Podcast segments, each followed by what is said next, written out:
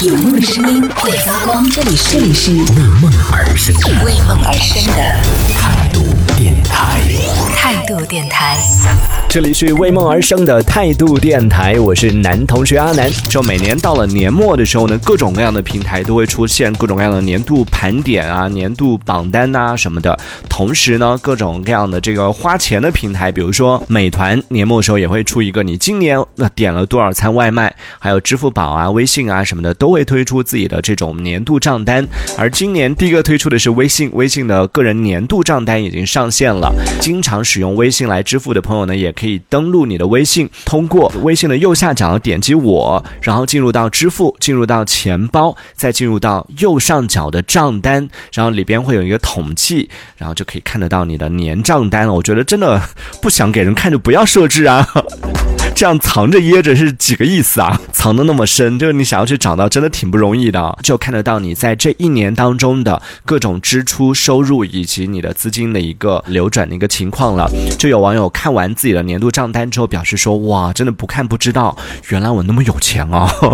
在这一年当中居然花了那么多钱，真的会有这样的感觉啊！因为这是他的，其实所有的平台，微信也好，支付宝也好，他看到的那个总数，你的年度账单的总数呢，它是你这一整年的。”收入和支出的一个总和，里边就包含了，比如说朋友转给你一万块钱，然后你把这一万块钱提现到自己的银行卡里边，它其实就变成了两万啊，不是说提到你的银行卡，银行卡变两万，而是说它统计的数数据，收入一万，支出一万，这样的话加起来就两万，但其实你自己。只有一万块，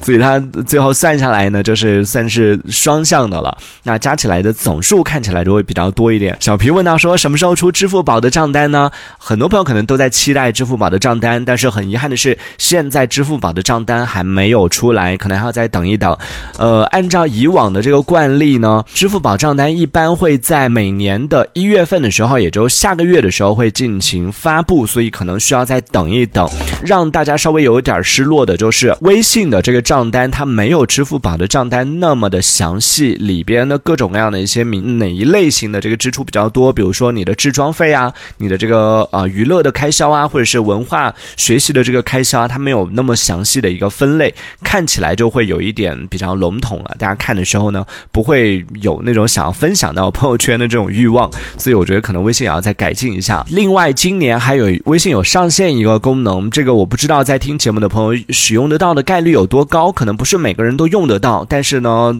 嗯，万一哪天你用得到的话，今天讲一讲，可能到时候用得到的时候也能够想得起来啊。就微信今年有推出了一个功能，就是你可以去导出你的个人账单。这个功能在什么情况下用得到呢？我自己是用过，所以我知道，就在你去办理贷款的时候，就你没钱了，需要去办理贷款的时候呢，你可以通过微信直接来导出你的个人账单的明细。流水，也就是所谓的流水，去银行打印你的流水是一种方式。贷款一般它都是要这个银行流水嘛，但是现在可能很多人他的这个资金更多的往来是在，比如说工资一到账之后，直接就转到支付宝，或者是有其他的一些这种赚外快啊什么的这些途径，它不一定是通过你的这个工资卡打到你的银行卡上，它可能是通过支付宝或者通过微信转给你的。而这样的一些转账记录呢，它也是可以打印出来。这个贷款的时候，银行它其实也是认这。个转账的记录的，它上面呢打印出来之后，它上面就自动会生成了，就是腾讯公司的一个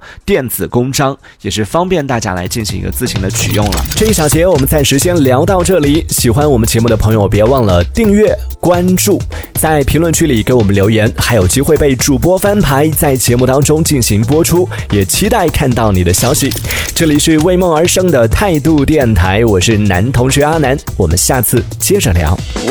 态度电台。